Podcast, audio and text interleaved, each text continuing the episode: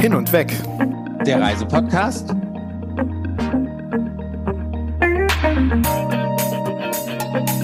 Mit Sven Meyer. Und Andi Jans.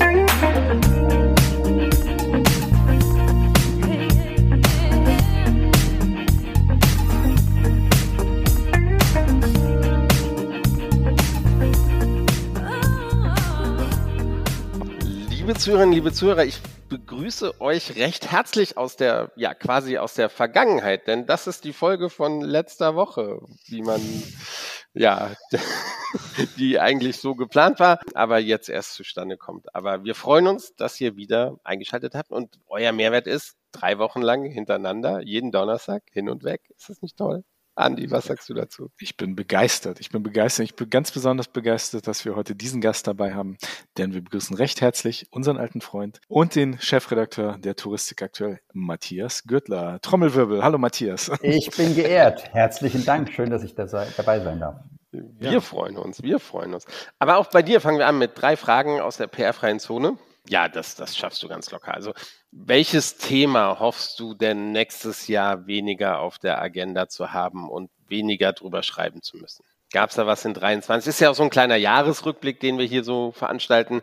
Gab es da was in 23, wo du sagst, oh, muss nicht mehr sein in 24? PR-freie Zone. Ich dachte, die Frage geht an Andy. Mit PR haben wir ja gar nichts am Hut, außer dass wir manchmal froh sind, PR-Mitteilungen zu bekommen, wenn wir sie nicht, wenn wir sie nicht löschen. Ja, ich meine, die, das, die Antwort liegt ganz klar auf der Hand. Ich glaube, die ganze Branche ist froh, wenn sie endlich nicht mehr über den, den Datenskandal von RTK und FTI berichten muss. Ich finde es sehr, sehr schade, dass am Ende nicht komplett aufgeklärt worden ist. Das wurde uns ein halbes Jahr versprochen. Das ist jetzt alles hinter den Kulissen passiert. Aber er hat die Branche total umgewirbelt. Er hat der Branche keinen Kunden zusätzlich gebracht, keinen Cent, keinen Cent Umsatz mehr. Ähm, es war ein Problem, das ja, über das alle unglücklich waren und wir sind froh, dass wir nicht mehr drüber schreiben müssten, mussten. Es war ein schwieriges Thema. Aber es, es, hat sich auch wirklich gezogen, oder? Also es hat sich ja jetzt fast ein Jahr, würde ich sagen. Und, und wie du schon sagtest, eine, eine Aufklärung, so eine richtige ist jetzt nicht da. Es gab ein bisschen Stühlerücken, aber richtig Konsequenzen eigentlich auch nicht. Also es hat nochmal Potenzial aufzupoppen, aber es, es scheint jetzt doch unter den Teppich gekehrt zu werden ist im März vom Handelsblatt aufgedeckt worden. Die hatten die Infos schon länger, die haben lange recherchiert und es hat sich ewig hingezogen, weil halt auswärtige ähm, Unternehmensberater reingezogen wurden, obwohl ja FT und RDK genau gewusst haben, was sie gemacht haben. Sollte, sollte aufgedeckt und analysiert werden. Ähm, daran haben sich jetzt Juristen dumm und dämlich verdient.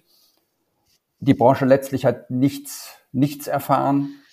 TUI und Schauensland hoffentlich haben ihre Infos bekommen. Zumindest haben sie ihre Gesellschafteranteile dann zurückgegeben. Es wurde ihnen zugesichert, dass sie die Infos bekommen. Ob sie die bekommen haben, weiß ich nicht. Aber sie haben letztlich eigentlich ganz gute Deals aus dieser Geschichte herausgeschlagen, indem sie nicht mehr Gesellschafter sind, aber sich jeweils ein bis zwei ähm, Kooperationen, ich will nicht sagen unter Nagel gerissen, aber die haben die Chance der Stunde genutzt. Keiner weiß, was sie dafür gezahlt haben, aber das war ein Big Deal schauen wir mal, ob es äh, im nächsten Jahr diese Story doch irgendwie noch weitergeht. Ich denke, wahrscheinlich in irgendeiner Form wird das doch noch aufpoppen. Also ich glaube, so schnell seid ihr das Thema noch nicht los, beziehungsweise die Branche ist das Thema wahrscheinlich noch nicht ganz los. Ein bisschen was wird da bestimmt noch kommen. Matthias, Lieblings-Social-Media-Kanal 2023? Instagram, YouTube oder TikTok? Wo treibst du dich am liebsten rum?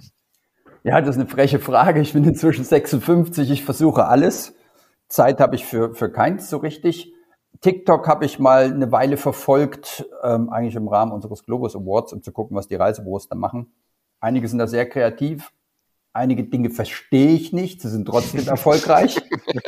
mein Lieblingskanal ist Instagram, weil da muss man keine Probleme wälzen. Da kann man ab und zu mal ein paar nette Fotos posten und man, man sieht, man lebt in der eigenen Blase. Man sieht die tollen Touristikfotos von Reisebüros und Leistungsträgern bei uns selbst, bei Touristik aktuell sind die Fotos, müssen sie nicht so schön sein, kommt es auf die Botschaft an.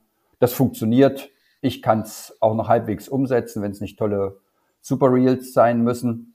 Ähm, insofern, klar, Instagram, Lieblingskanal. Du hast einen Termin in Wien. Bahn oder Flug? Er weiß noch nichts von dem Termin, glaube ich, oder? Der erste Gedanke, ich gucke immer erst, ob ich, ob es mit dem Zug irgendwie machbar ist.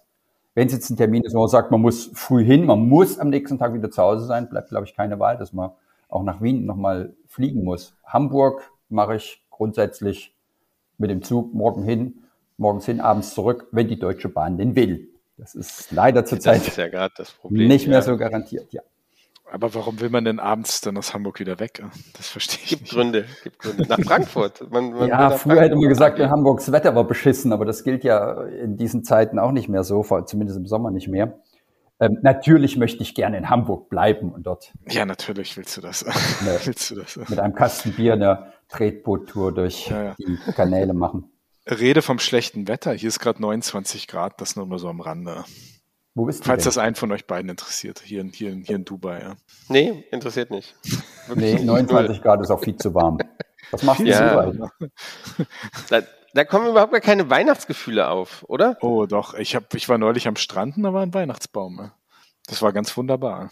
Hm, da würden wir jetzt natürlich gerne ein Foto sehen. Wie war ich der geschmückt? Eins. Der war geschmückt mit kleinen Eisbären, ne? ironischerweise. Na, das passt doch. Ja, perfekt. ja, ja.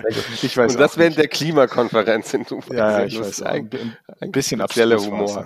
Ja, ja, ich weiß, ich weiß, ich weiß. Ja, gut, sehr schön. Ja, Matthias, ähm, wir haben aber auch echte Fragen für dich. Wir können uns auch aus der PR-freien Zone rausbegeben. Ähm, erzähl doch mal, wie geht's dir? Wie geht's der Touristik aktuell? Wie war jetzt erstmal so ein kleiner Rundumschlag? Wie war das Jahr für euch, das Jahr 2023? Ja? Ich glaube, für uns war es, wie es der gesamten Branche ging. Es war ein wahnsinnig intensives Jahr. Ähm, der organisierte Tourismus muss mit viel weniger Personal auskommen. Man hat das aus meiner Sicht großartig gemeistert. Es gibt viele, viele Veränderungen. Vieles ist genauso letztlich, wie es vor Corona war. Die Welt steht nicht Kopf. Tourismus werden nach wie vor die klassischen Urlaubsziele gebucht. Die Kreuzfahrt hat ein wahnsinniges Comeback hingelegt aus meiner Sicht war das eigentlich zu erwarten. Also die Leute wollen Urlaub machen, das hat sich dieses Jahr auch gezeigt. Ähm, und wir profitieren nach wie vor davon, dass die Reisebüros ein unheimlich starkes Jahr auch hatten. Die haben ja umsatzmäßig bisschen gegen die Online-Portale während Corona verloren. Ein Teil davon haben sie sich jetzt zurückgeholt, alles natürlich nicht. Und wir haben eine sehr, sehr treue Leserschaft und ich glaube, wir können ihnen einen Mehrwert bieten und das macht Spaß, mit den Reisebüros zusammenzuarbeiten. Es ist natürlich auch anstrengend, denn wenn man engen Draht hat, fordern die auch einiges und dann kommen auch die Mails und sagen, kümmert euch darum, hakt mal danach. Ähm, Probleme hat man in der Branche genügend. Was war denn so das Thema, mit dem die Reisebüros äh, am meisten auf euch zukamen dieses Jahr? Also von dem Sie wirklich gesagt haben, push da doch ein bisschen mehr oder das, das, das juckt uns wirklich dieses Thema. Die großen Top-Themen sind natürlich der, der Reisebüro-Service der Leistungsträger, also die Erreichbarkeit, die ähm, wie sind die Antworten bei Problemen? Gibt es da wirklich kompetente Hilfe? Gibt es die nicht? Und natürlich der, das Chaos möchte ich nicht sagen, aber ähm, die hohen Flugpreise und die vielen Flugzeitenänderungen, die beim Kunden für Verwirrung sorgen und im Reisebüro für wahnsinnig viel mehr Arbeit. Hm. Ist ja auch so, dass die Reisebüros, ähm, wenn da viele Änderungen stattfinden und die Kunden dann nicht in dem Flieger sitzen, den sie glauben gebucht zu haben, wo nicht der Name der Airline draufsteht, den sie gemeint äh, gebucht zu haben, äh, das müssen dann die Reisebüros aussitzen oft, ne? Ja, und im dümmsten Fall dann kommen die Kunden von Check24 ins Büro und sagen, hier, bei Ihnen steht doch Schau ins Land drüber und wir haben bei Schau ins Land gebucht und jetzt haben wir plötzlich die Reiseunterlagen bekommen ähm, und da steht operated by. Was bedeutet das denn? Die Kunden erfahren vieles nicht und, und, und sind verwirrt.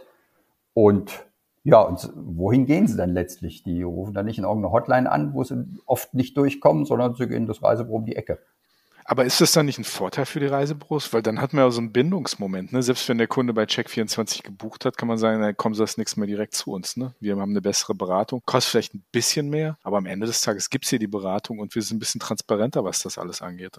Es kann ein Vorteil sein und teilweise haben die, haben die Büros ja auch Kunden, die früher online gebucht haben, zurückgewonnen, aber es kann eben auch andersrum sein, äh, wo du sagst, es kostet ein bisschen mehr, eigentlich kostet gar nichts mehr außer wenn Check24 wieder die Marge mehr oder weniger auf Null setzt, weil sie mit Tourismus nicht kein Geld verdienen müssen, sondern Daten sammeln wollen und dann halt 300 Euro Reisegutscheine rausschicken. Das ist schon ein Problem. Siehst du, dass das große Gefahr auch für die Zukunft, dass, dass diese großen Player, die eigentlich gar nicht angewiesen sind auf, auf den Tourismus, in den Markt gehen und, und wirklich halt sagen, okay, wir, wir machen dann halt Kickback-Zahlungen und, und ja, holen uns damit die Daten? Check24 ist da natürlich eine, eine totale Ausnahme. Also es gibt viele Reisebüros, die inzwischen sagen, kann ich locker mit umgehen. Meine Kunden wissen das, sie kommen trotzdem zu mir. Einige Kunden verliert man dadurch. Ein Problem wird es eher für andere Online-Portale. Check24 hat eine Marktmacht erreicht, die selbst für, für Insider in der Branche inzwischen beängstigend ist. Und andere Portale, selbst ab in den Urlaub, man hört nicht mehr allzu viel davon, die eröffnen sogar ein stationäres Reisebüro jetzt. Holiday Check, auch kein großer Player mehr. Also das ist eher für die Online-Portale ein Problem. Und wenn die jetzt in die Kreuzfahrt einsteigen, bekommt das nochmal neue Dimensionen. Wie, wie äh, seht ihr denn das äh, Thema Kreuzfahrt insgesamt? Du hast eben schon gesagt, die Kreuzfahrt boomt. Äh. Aber gibt es da bestimmte Trends, bestimmte Destinationen, ähm, die sich in diesem Jahr abgezeichnet haben, die besonders gut laufen? Bestimmte Arten von Kreuzfahrten? Das ist ja auch kein homogener, kein homogener Markt, der Kreuzfahrtmarkt. Ne? Ja, ist wahnsinnig unterschiedlich. Das Interessante ist da eigentlich, dass viele Hochseekreuzfahrten inzwischen ja gegenüber Pauschalreisen preislich viel attraktiver geworden sind. Ähm, für einige Ziele wie, wie Spanien, Griechenland, Türkei sind ja die, die Pauschalreisepreise oder die Hotelpreise kräftig in die Höhe gegangen. Bei den Kreuzfahrten auch, aber nicht in diesen Dimensionen. Von den Destinationen her sind es absolut nach wie vor die, die Klassiker. Mittelmeer läuft verrückt.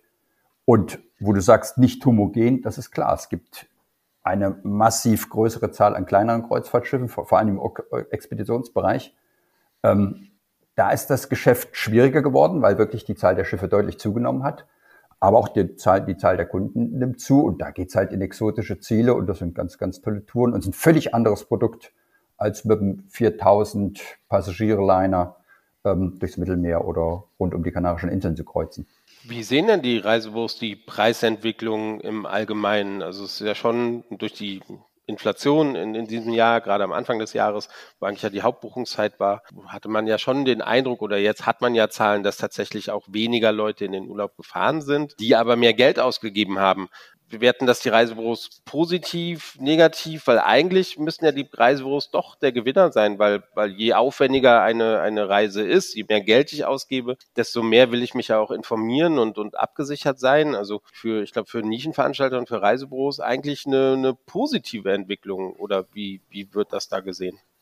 Der Punkt ist nicht ganz falsch, das ist Fluch und Segen. Die Branche hat Kunden verloren, definitiv.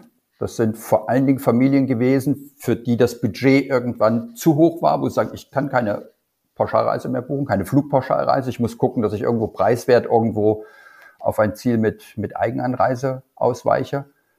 Ähm, die Hochrechnungen sind ja, ich, die letzte DAV-Zahlung, äh, die letzten DAV-Zahlen, ich glaube, es waren knapp 20 Prozent weniger Gäste im Vergleich zu der Vor-Corona-Zeit, zu 2019 im organisierten Tourismus und 30 Prozent höhere Preise. Und das ist natürlich ähm, gerade im stationären Vertrieb, die Reisebüros haben deutlich weniger Personal. Sie mussten effizienter werden. Sie sind effizienter geworden durch bessere Technik, die sie sich während Corona angeschafft haben. Da wurde sehr, sehr viel investiert. Und jetzt haben sie weniger Kunden. Mit mehr Kunden hätten viele Büros ihre Arbeit gar nicht mehr geschafft. Wir haben oben schon ein paar nervige Themen angeschnitten, RTK zum Beispiel. Wie sehr seht ihr eure Aufgabe an die Themen und die Agenda zu setten, Themen vielleicht auch hoch oder runter zu schrauben, gerade wenn es um, um Intensität und, und Tonalität der Themen geht, also dieser großen Themen. Wie viel Einfluss habt ihr darauf als Fachpresse, auch, auch Dinge irgendwie anders aufzustellen, als das vielleicht der Wettbewerb tut oder die Verbände tun? Ähm, wie siehst du das? Da wurde echt viel Heißes gekocht dieses Jahr, aber es wurde dann vielleicht auch nicht ganz so warm gegessen, wie es dann gekocht wurde. Wie seht ihr eure Rolle darin? Wie, wie geht ihr damit um? Und wenn ihr das auch bespricht von der Thematik, der Tonalität, der Intensität der Themen? Ne? Also grundsätzlich haben wir das Glück, dass wir eine ganz klare Zielgruppe haben. Unsere Zielgruppe sind Reiseverkäufer, ob sie jetzt im stationären Reisebüro sitzen, ob sie mobil verkaufen oder online verkaufen. Das macht für uns die Arbeit schon leicht. Wenn man jetzt den Fall RTK sieht, wird es wiederum richtig schwierig, weil die einen Büros sagen, ihr müsst da tiefer gehen, ihr müsst nachhaken, ihr müsst berichten, auch Insider-Informationen rausgeben. Und die anderen sagen, es reicht langsam. Ich als RTK-Büro, ich weiß, da ist einiges schiefgelaufen, aber ich will trotzdem wissen, wie läuft das operative Geschäft weiter? Wie unterstützt mich die Zentrale meiner täglichen Arbeit? Ich will dabei bleiben aus bestimmten Gründen. Die bin ich auch niemandem Rechenschaft schuldig. Ich bleibe bei RTK und ich will nicht jeden Tag wieder lesen, irgendwie wieder weiter keine, keine Enthüllungen oder es ist nicht klar, wie das und das passiert ist. Nee, ich will wissen, was die Zentrale für mich tut, was mir für mich für einen Service bietet. Insofern werden wir schon ähm, von unseren Lesern getrieben natürlich auch und müssen selbst dann einschätzen, was wollen wir bringen, in welchem Umfang und müssen uns manchmal natürlich auch revidieren, wenn wir merken, oh, hier haben wir vielleicht ein bisschen falsch gelegen. Hm. Aber so die, die Tonalität, wird die besprochen bei euch dann in der Redaktion, wie ihr das auch angehen wollt? Weil ihr seid, glaube ich, von der Fachpresse her so, so das Blatt gewesen, was, was glaube ich, so am, am, am, ich will nicht sagen am leisesten war, aber am nüchternsten wahrscheinlich war, was das alles angeht. Ja? Klar, wir sind keine Bildzeitung. Früher gab es den Touristik-Report, der hat da mal richtig reingehauen und hat auch Hintergründe ähm, rausgeholt, wo er vielleicht nicht immer genau wusste, ob die jetzt stimmen oder nicht. Gerade im Fall RTK, es gab wahnsinnig viele Gerüchte haben wir uns sehr zurückgehalten. Was wir nicht überprüfen können, da müssen wir einfach vorsichtig sein. Zumal zitiert werden wollte in diesem Fall dann auch niemand. Aber ihr müsst das unbedingt bringen, aber bloß mich nicht erwähnen. Ja, dann ist es ein No-Go. Dann, wenn ich nichts verifizieren kann, dann, dann lassen wir es weg. Wir haben versucht, das Wichtige zu, aus unserer Sicht Wichtige zu berichten und manches haben wir eben auch weggelassen. Aber merkt ihr diese Tendenz, dass ja, wir haben es mal, diese Empörungshysterie, die, es im Moment gibt, vielleicht auch getrieben durch Social Media oder getrieben durch, durch die, die Online-Zeitungen, die ja alle auf Klicks gehen. Merkt ihr da was, dass es doch schwieriger ist, mit, mit Themen durchzudringen, mit Meinungen durchzudringen, wenn man nicht laut aufschreit? Weil es ist im Moment, ne, wenn ich an RTK denke, ja, denke ich an viel an, an, an einige Personen, die sehr laut aufgeschrieben haben und die dadurch natürlich auch viel, viel Aufmerksamkeit bekommen haben.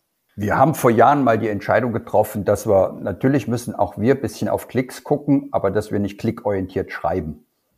Also man kann natürlich online ist halt so bitter. In, es, man muss Schlagzeilen produzieren. Wir machen das eigentlich fast gar nicht.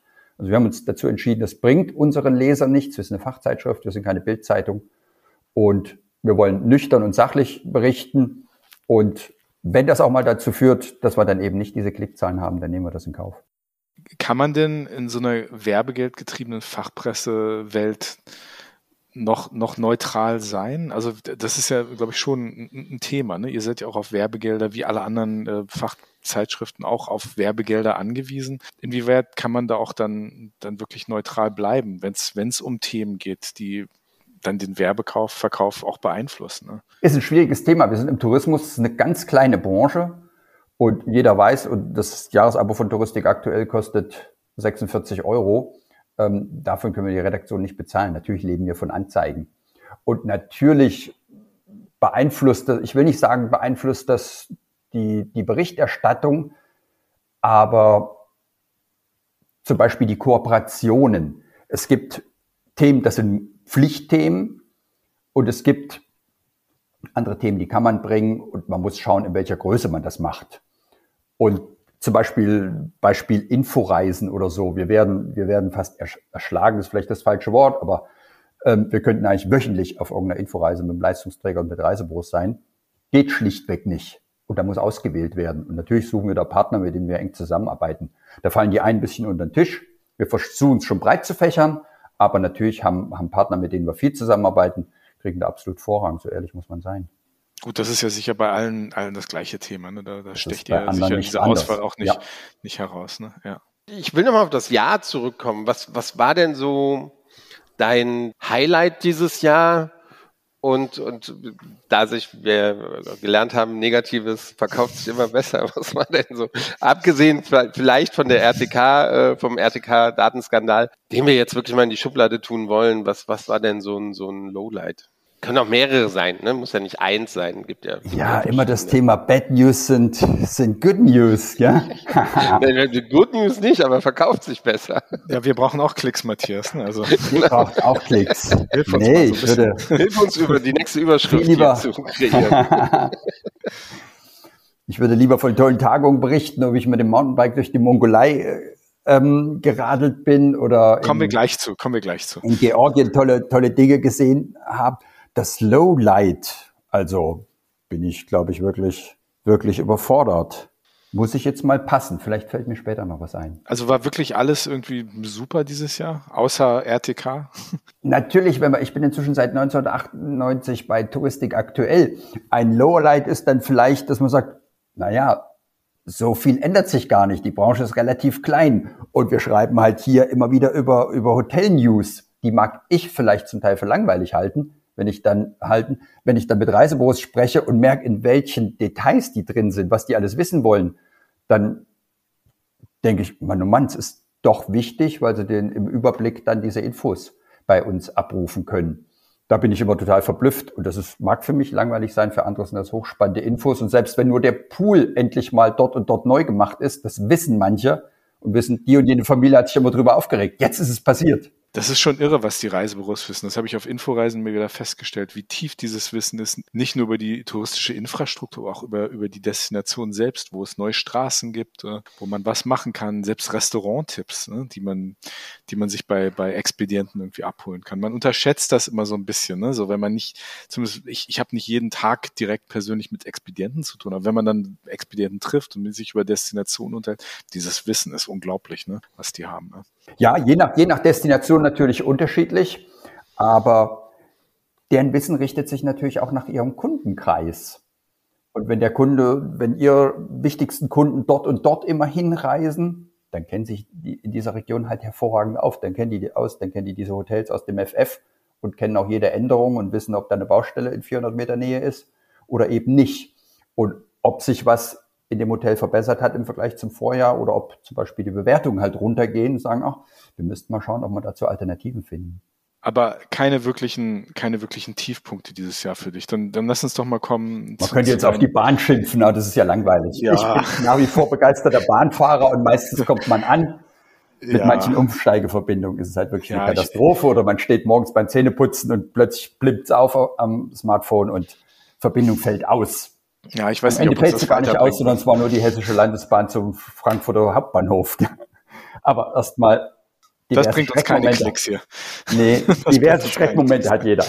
Ja, ja, ja, ja. Nee, aber was waren denn so deine, deine, deine Highlights? Also jetzt A, beruflich, vielleicht was Reisen angeht, Insights, äh, Konferenzen, Jahrestagungen und dann vielleicht auch was, was deine eigenen Reisen angeht. Du hast eben Fahrrad, Mongolei erwähnt. Fang nochmal an mit, mit Jahrestagungen, Konferenzen, was da für dich so äh, wirklich herausgestochen hat. Also herausgestochen hat insgesamt, dass so wahnsinnig viele Events in der Türkei stattgefunden haben mit der gewohnten Qualität. Unglaublich. Ähm, ganz speziell war für mich, dass ich in diesem Jahr scheinbar im März die Eröffnung der Greg Hotels in, in, in, in Griechenland auf Kos erleben durfte und auch das Schließen der Hotels im Oktober bei der nächsten Tagung. Dann auf Kreta denkst du schon, oho, ich mache die ganze Saison eigentlich mit. Zwischendurch war ich natürlich nicht in Griechenland, sondern im Büro.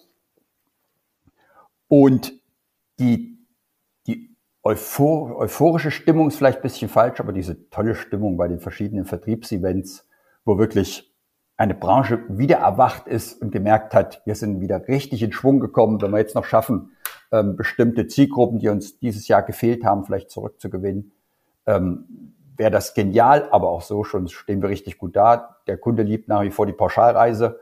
Entsprechend gut war, war die Stimmung auf diesen Events tolles Erlebnis. Du, du sprichst gerade die, die gute Stimmung an, bei Reisebüros, bei Reiseveranstaltern.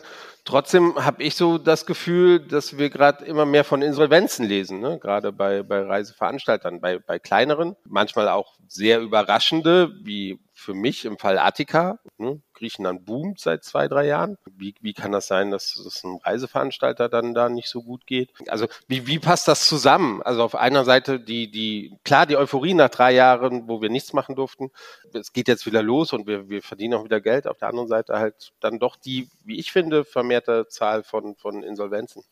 Also Attika-Reisen ist ja bislang noch nichts bekannt. Die sagen ja selber, die Insolvenzverwalter, über die Gründe, die müssen noch analysiert werden. Ähm, Griechenland war, ist super durch die Corona-Krise gekommen, hat ja sogar 21 schon wieder Rekordzahlen geschrieben. Also das müssen interne Dinge gewesen sein. Die waren hochspezialisiert und sind aus meiner Sicht nicht von den Großen erdrückt worden. Das waren andere Themen. Aber zum Beispiel Schniederreisen ist natürlich wirklich das Problem mit, mit Osteuropa. Der Tourismusmarkt ist infolge des, des Kriegs in der Ukraine zusammengebrochen. Die Gründe dafür sind sehr, sehr unterschiedlich. Insgesamt bin ich nach wie vor verblüfft und erstaunt und natürlich auch glücklich, wie die Touristikbranche, wie gut sie natürlich auch mit staatlicher Hilfe durch die Corona-Krise gekommen ist und dass es relativ wenige Insolvenzen bislang gab. Ja, die kommen jetzt nach den Rückzahlungen, oder? Die Branche jammert ja auch, was man so liest, auch, auch bei euch in dem, im Magazin. Die Reisebüros sagen jetzt, Überbrückungshilfen werden kontrolliert, eigentlich viel zu kompliziert und auch viel zu nervig. Mal gucken, was da noch kommt, oder? Dass die Überbrückungshilfen kontrolliert werden, werden ist gut und richtig dass im Nachhinein FAQ geändert werden, ist, eine, ist ein Unding aus meiner Sicht. Ich weiß gar nicht, wie das juristisch durchgehen soll. Und es ist viel zu bürokratisch und kompliziert, worüber sich viele Unternehmen auch aufregen und sagen, wir sind Mitglied der Handelskammer, Industrie- und Handelskammer, wir sind Pflichtmitglied. Unterstützung bekommen wir von ihnen gar nicht, ganz im Gegenteil. Die hauen uns noch ins Nacken und geben uns gar keine Hilfe, sondern sagen nur, was sie alles haben wollen und das plötzlich von heute auf morgen. Monatelang haben sie nichts gehört die haben ihre Sachen eingereicht, monatelang Funkstille und jetzt innerhalb von einer Woche bitte reichen Sie dieses und jenes nach. Und dann stehen manche da und sagen, ähm, das schaffe ich nicht in der Woche, das geht gar nicht. Ja, ja, ja. Also insofern mit der Schlussrechnung, das ist sehr, sehr bitter, was da gerade läuft. Und das wird einige treffen, fürchte ich. Wir sind abgekommen vom Thema Highlights und ich will wirklich wissen, Fahrradfahren in der Mongolei. Wie, wie war's? Also wir sind dann eine Männergruppe von vier, fünf Leuten, die jährlich ein Jahr lang ein, ein Land weiter gen Osten geht mit den Mountainbikes. Und die Mongolei war, ich war 1991 zum ersten Mal in der Mongolei. Damals war mir gar nicht bewusst, dass die Mongolei bis 1990 ein geschlossenes Land war. Der Be Tourismus begann offiziell 1992. Wir waren 91 da. Ähm, es war ein sehr spezielles Erlebnis, aber jetzt eigentlich nicht anders. Also die Mongolen sind unheimlich unheimlich gastfreundlich, die freuen sich, wenn man vorbeikommt. Und so Leute wie wir mit Mountainbike um Zelt, das ist ein Land von, von Campern eigentlich, die machen einen Sommerurlaub in der Jurte auf dem Hochland. Und dann kommen so ein paar junge Typen, äh, junge sind wir nicht mehr, kommen so ein paar alte Typen mit dem Bike und da wird man ständig eingeladen. Also das ist wunderbar gewesen und serviert wird man, ja, ist sehr, sehr unterschiedlich. Bier ist das Beste. Es gibt aber auch gegorene Ziegenmilch oder Stutenmilch und frisch geschlachtete Ziege, die dann wunderbar serviert wird, aber erstmal während des Schlachtprozesses natürlich für uns ungewohnte Anblicke bietet. Es offeriert viele Überraschungen, aber ganz, ganz toll. Wie ist denn die Infrastruktur für, für, für Radfahrer dort? Also gibt es da Radwege? Gibt's da oder seid ihr dann auf asphaltierten Straßen unterwegs oder heizt ihr dann da wirklich über, über Grasnarbe? Oder? Man kann dort über Gras radeln. Also wir suchen die Route immer über Google Maps oder über andere oder über Komoot zum Beispiel und fahren letztlich Pisten, die nicht asphaltiert sind, wo aber auch die Mongolen selbst, die Hirten oder auch einheimische Touristen mit ihren, mit ihren Autos langfahren. Man kann aber tatsächlich über die abgeweiteten Wiesen fahren, das sind die Golfwiesen.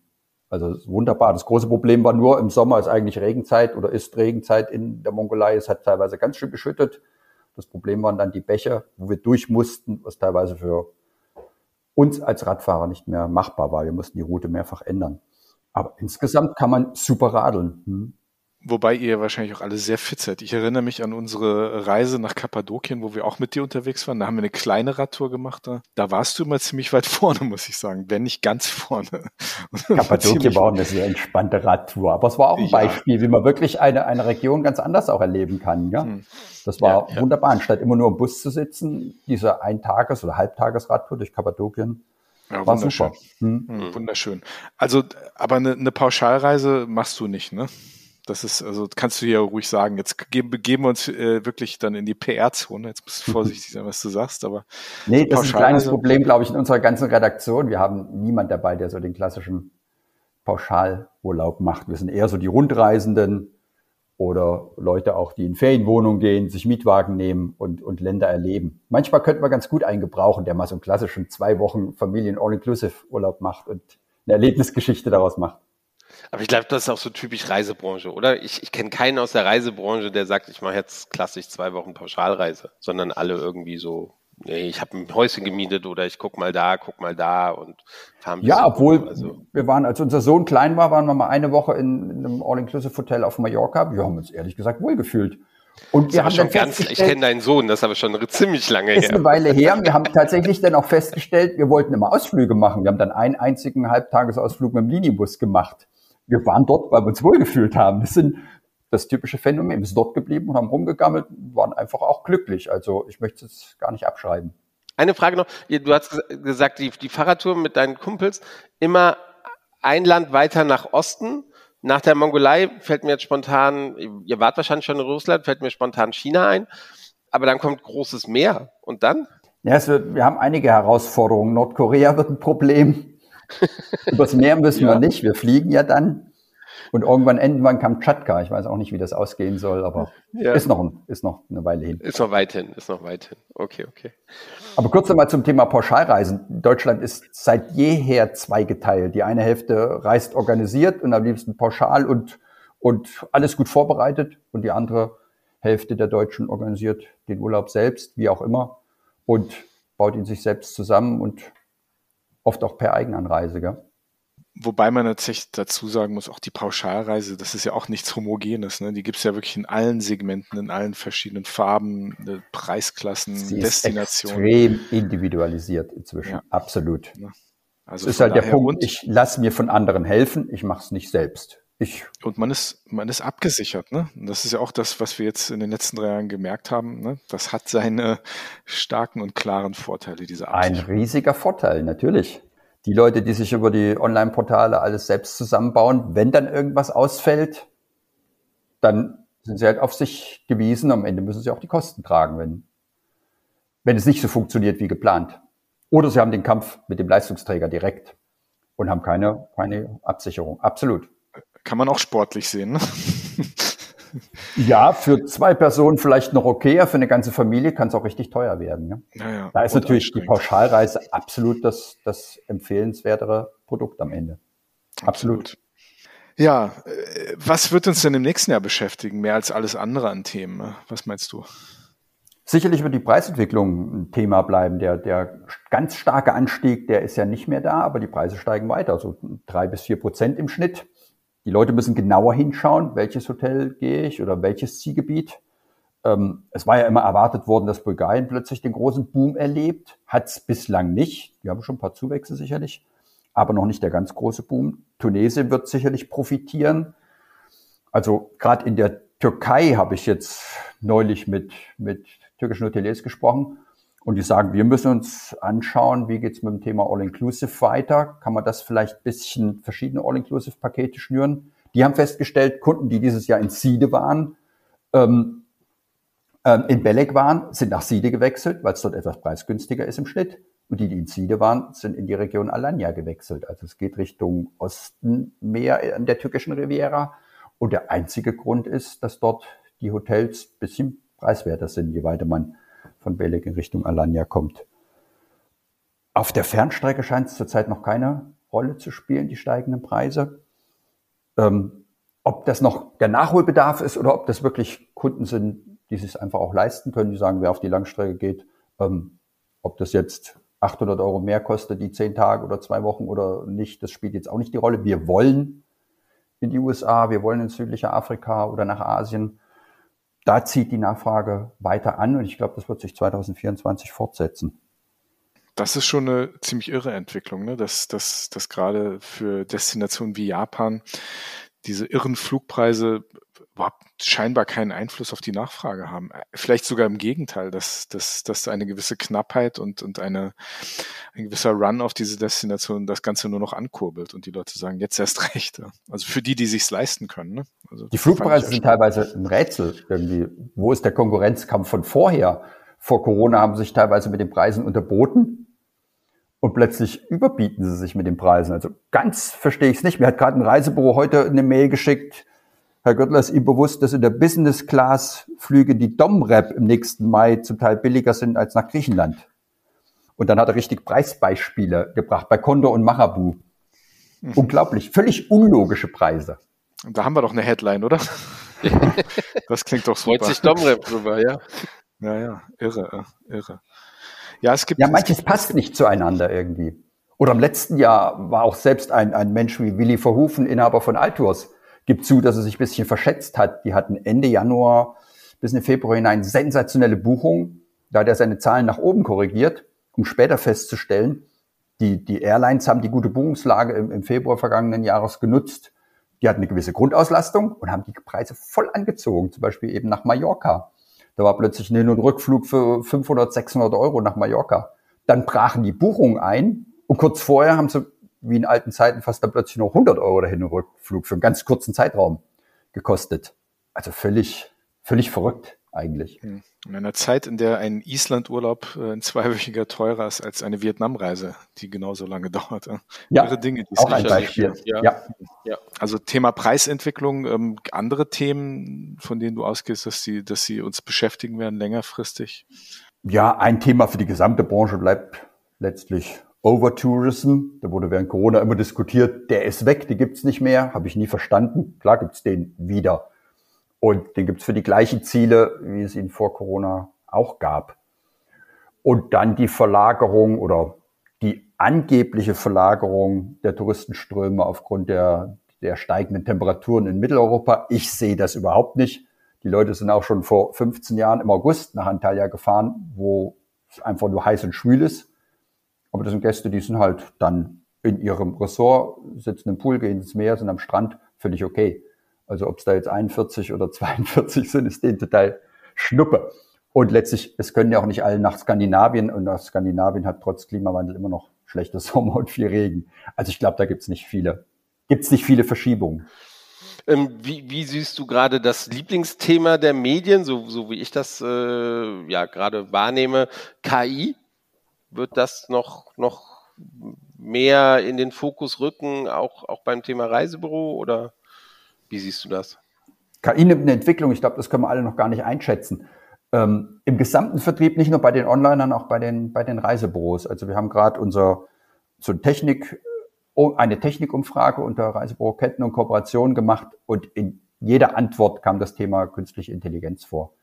Also auch die klassischen Reisebüros nutzen es immer mehr und versuchen einfach, sich damit auch Arbeit abzunehmen und, und automatisiertes Marketing nach vorne zu bringen letztlich um den Kundenservice auch zu verbessern und nicht jede E-Mail selbstständig losschicken zu müssen, sondern eben auch die KI dabei zu nutzen. Und das läuft zum Teil schon, schon sehr intensiv und gut auch. Solange es in der Redaktion noch nicht äh, KI genutzt wird und ihr noch die, die Beiträge selbst schreibt, solange ist ja alles gut. Ja, das wird für den Journalismus natürlich auch irgendwann ein Thema sein. Ja? Also was, was da alles möglich ist, ist es begeisternd und erschreckend zugleich. Ich kenne Journalisten, die fordern, dass angegeben wird oder angegeben werden sollte, wenn KI genutzt worden ist, ähm, dass man das irgendwie im Beitrag kenntlich machen sollte. Ähm, dass es halt nicht, ja. hm. nicht vom Journalisten geschrieben worden hm. ist, sondern von, von KI. Aber gibt es halt ja für wieder und. Und im Zweifel macht es die KI besser als ich bei bestimmten Themen. Fehlerfrei. Ja, Sven und, ich überlegen ja auch, Sven und ich überlegen ja auch, ob wir hier künstliche Intelligenz einführen. Wobei ich dazu sagen muss, Sven, vielleicht führen wir erstmal Intelligenz ein, ne? Überhaupt. Also, das wäre ein Vorschlag für euren Podcast, mal mhm. mit der KI einfach zu reden, eine Stunde. Mal sehen, was dabei rauskommt. Oh, da, da, stehen wir aber dann schlecht es da, Sven. Ne? Könnte spannend werden. Hm. Ja. Sorgt dann für die Absetzung. Äh, ich kann nicht mehr zulassen, dass euer Online, äh, dass euer Podcast online geht. Ich äh, blocke jetzt die, die Veröffentlichung. Wer weiß, was dabei rauskommt, aber gar keine schlechte Idee. Vielleicht sollten wir es tatsächlich mal versuchen. Ich, ich brenne darauf, ein bisschen was über die Globus Awards zu erfahren. Es ist Jahresende. Wir reden mit dem Chefredakteur der Touristik aktuell. Die Globus Awards stehen vor der Tür. Was kannst du uns schon verraten? Wir haben gesehen, die Jury hat getagt. Ähm, Matthias. Die Jury hat getagt, es war ein bisschen durcheinander dieses Jahr, weil erst hat die Bahn gestreikt oder angekündigt, dass die Bahn streikt, dann kam auch noch der Schneefall dazu. Also es war ein, ein Mix aus Offline- und Online-Meeting. Hat aber letztlich gut geklappt. Wir sind auch zu Wer saß denn in gekommen. der Jury? Wer saß denn in der Jury? Erinnert ähm, daran. Markus Daltrup von Trend Tours, Mario Köpers, der eine PR-Agentur hat und sehr viel Kontakt zu Reisebüros auch hat. Dann Songül Göktas Rosatis, die Geschäftsführerin von, von Bento Deutschland. Christina Görl, lange Jahre oder Jahrzehnte eigentlich schon bei Öger Tours und jetzt verantwortlich Head of Sales bei bei Annex Tour und Rendel Müller von Amadeus Flusskreuzfahrten sowie Tina Kirfel, die auch eine Agentur hat und lange ähm, bei großen Anbietern, zum Beispiel Hapaloid Cruises, mit, mit Reisebüros zu tun hatte, im Vertrieb tätig war. Insofern haben wir einen ganz guten Mix und wirklich auch Marketingprofis, die auch wissen, was Reisebüros tun und sehr gut entscheiden können, ob das Aktionen sind, die wirklich kreative Kundenaktionen sind, die vielleicht auch andere Büros für sich in anderer Form oder in ähnlicher Form aufgreifen können. Der Globus Award soll auch immer ein bisschen so Vorbildcharakter haben. Also ich glaube, da hat man eine ganz gute Besetzung, die es sehr gut einschätzen kann. Und wir haben auch gute Preisträger ausgewählt. Kannst du denn zufrieden, schon was verraten? Zufrieden, ja. Verraten kann ich nur so viel, dass es wieder ganz unterschiedliche Geschichten sind. Also wir haben ja auch die, die Kategorien On- und Offline, die sich eigentlich ja gar nicht trennen lassen, weil immer beides inzwischen zusammengehört. Aber in der einen Kategorie wird halt der Schwerpunkt auf die klassische Kundenaktion gelegt und der anderen Kategorie dann eher der Schwerpunkt auf, auf Social Media und Online-Aktivitäten. Ähm, insofern sind es ganz unterschiedliche Aktionen und Ideen, die wir letztlich auszeichnen werden Ende Januar dann in Frankfurt auf der Globus Night. Beeindruckend war für uns, dass wirklich die Resonanz auf das Online-Voting über den besten Reisebüroservice der Leistungsträger so, so eine wahnsinnige Resonanz hatte. Wir haben fast 3000 Teilnehmer in diesem Jahr, fast doppelt so viel wie in den Jahren zuvor. Ähm, das zeigt, wie, wie wichtig das ist, dass die Leistungsträger wirklich mit ihren Vertriebspartnern gut und eng zusammenarbeiten. Beide Seiten sind aufeinander angewiesen, ohne, und das funktioniert einfach nicht. Im Sinne des Kunden am Ende zeigt ja auch, welchen Stellenwert äh, der Globus Award mittlerweile hat. Ne? Also ja, könnt ihr euch auch mal, auch mal selbst auf die Schulter klopfen, oder? Auch für uns, klar. Natürlich freuen wir uns darüber. Absolut. Logisch. Moderierst du denn die, dann im Januar wieder, oder? Ja, ich hatte ja. ja schon mal überlegt, euch beide zu fragen, aber ihr redet halt sehr gern. Und wir haben so viele Awards, wir müssen uns knapp fassen um den Abend, um auch Networking zu ermöglichen. Insofern, ja, ja. Ja, ich moderiere zusammen mit der Christiane Bläser wieder von Sehr Connected. Gut. Sehr gut. Und, und ich mache echt auch lieber Networking oben auf der, auf der Empore und stehe da. Und Aber bitte nur vor und nach der Awardverleihung. Unser Problem ist immer die obere Empore. Ich weiß. Wenn zu viel geschwatzt wird. Naja, da sitzt der Sven oben, trinkt sein Weinchen und, und pleppert dazwischen. Ne? Ja. Diese Stelle muss ich mich auch gleich mal entschuldigen bei denen, die keinen Platz mehr bei der Globus Night bekommen werden ähm, wir haben eine Kapazität von 250 Gästen im Depot 1899 und ich glaube, wir könnten inzwischen eine Veranstaltung mit 600, 700 Leuten machen. Es ist, tut einem immer leid, absagen zu müssen, aber wir haben halt nur diese Möglichkeiten. Alles andere wäre finanziell nicht stemmbar gewesen oder wäre nicht stemmbar. Insofern bitte ich um Verzeihung für die, die leider nicht kommen können. Aber mal überlegt, eine Nummer größer zu werden? Du sagst ja selber, eigentlich wäre es locker. Es ist machbar, organisatorisch und finanziell eine Herausforderung. Also ähm, der Eventbereich, was da inzwischen für Preise aufgerufen werden, um so eine Location zu mieten und Catering zu organisieren. Und nur Brezeln wollen wir auch nicht anbieten. Hm, oder Selbstbrötchen schmieren, ne? Selbstbrötchen spielen wäre eine Alternative, trinken wollen wir ja auch was. Ja, nee, ja. es ist, ist echt eine Herausforderung geworden. Naja. Sehr Kein schön. Wunder, dass die meisten Touristik-Events und die, die Tagungen der Reisebüroketten und Kooperationen im Ausland stattfinden. Ganz mhm. wenige gönnen es sich, das in Deutschland zu veranstalten. Das geht natürlich in der Türkei viel, viel besser, ne?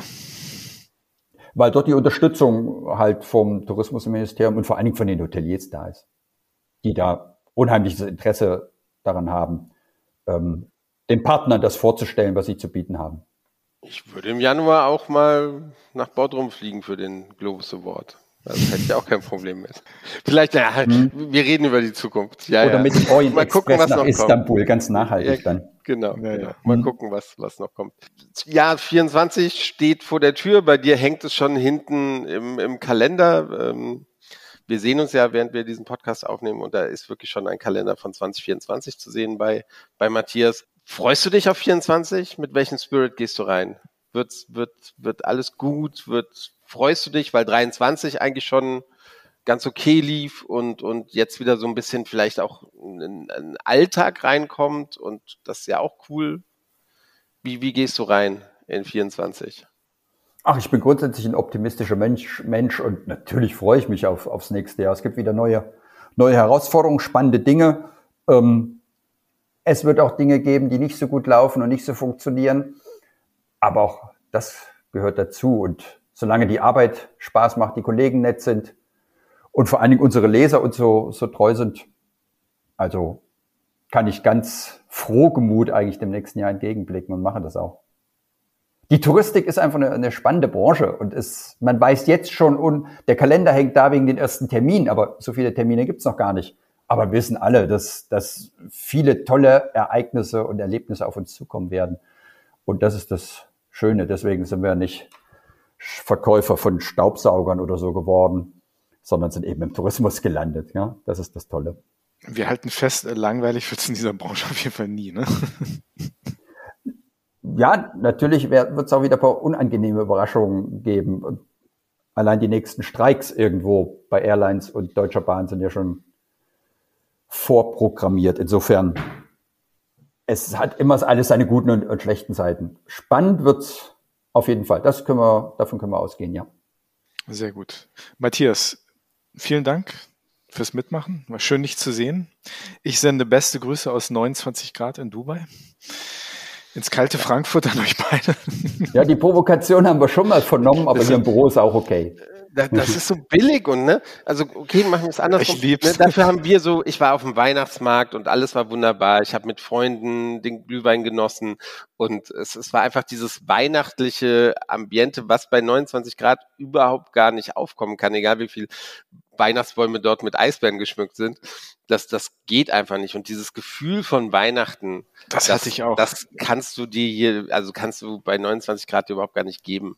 Ich war vor drei Tagen in Taschkent, da hat's geschneit und da stand ich draußen im Schnee und habe Glühwein getrunken. Das war ganz wunderbar. Und da habe ich gedacht, so, so einen Moment habe ich dann den deutschen Weihnachtsmarkt vermisst, den Geruch von Glühwein und, und Lebkuchen und all diese Dinge.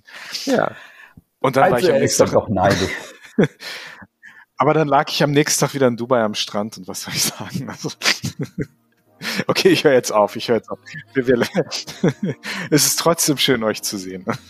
Lieber Matthias, vielen Dank. Danke fürs Mitmachen. Euch, dem Team, liebe Grüße, alles Gute an, an alle, die da bei euch in der Redaktion sind. Die kennen wir auch alle. Ähm, alles Gute für 24 und äh, ja, wir sehen uns wahrscheinlich dann im kalten Deutschland, äh, spätestens zur ITB. Ja. Ich freue mich drauf. Alles, alles Gute ja. auch für euch. Vielen lieben Dank. Danke fürs Mitmachen. Bis bald. Ciao, ciao. Tschüss. Tschüss.